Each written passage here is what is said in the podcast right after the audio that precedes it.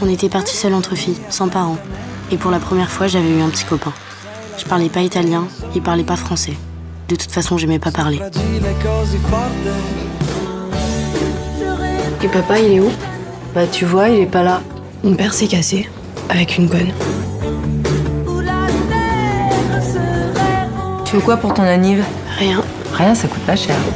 La réalisatrice Sylvie Vered a grandi dans un café, c'est-à-dire, dit-elle, un lieu où les habitués forment une sorte de famille, et c'est aussi, dit-elle, un milieu où il n'y a pas de vie culturelle. Mais elle, après des études générales et une licence de géographie, elle réalise au début des années 90 deux courts-métrages, Entre chien et loup et La Maison verte.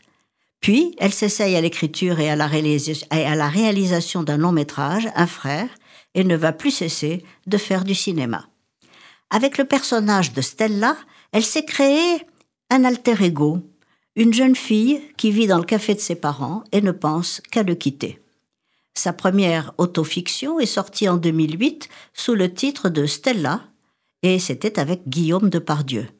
Elle en présente aujourd'hui la suite, Stella est amoureuse, non sans avoir entre-temps réalisé de longs métrages comme Scorpion et même une adaptation de la Confession d'un enfant du siècle d'Alfred de Musset.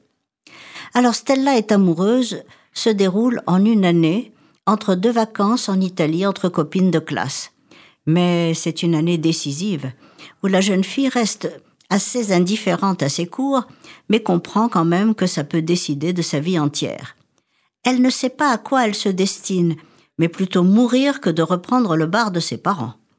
Une année, surtout, où elle découvre à quel point elle est à l'aise dans les boîtes de nuit, où elle tombe amoureuse d'un danseur prodige qui lui fait l'amour en lui faisant mesurer son ignorance en histoire de l'art. La réussite du film tient à son actrice principale, Flavie Delangle, ravissante et mystérieuse dans sa timidité et son ignorance pleine de charme, qui la rendent presque muette.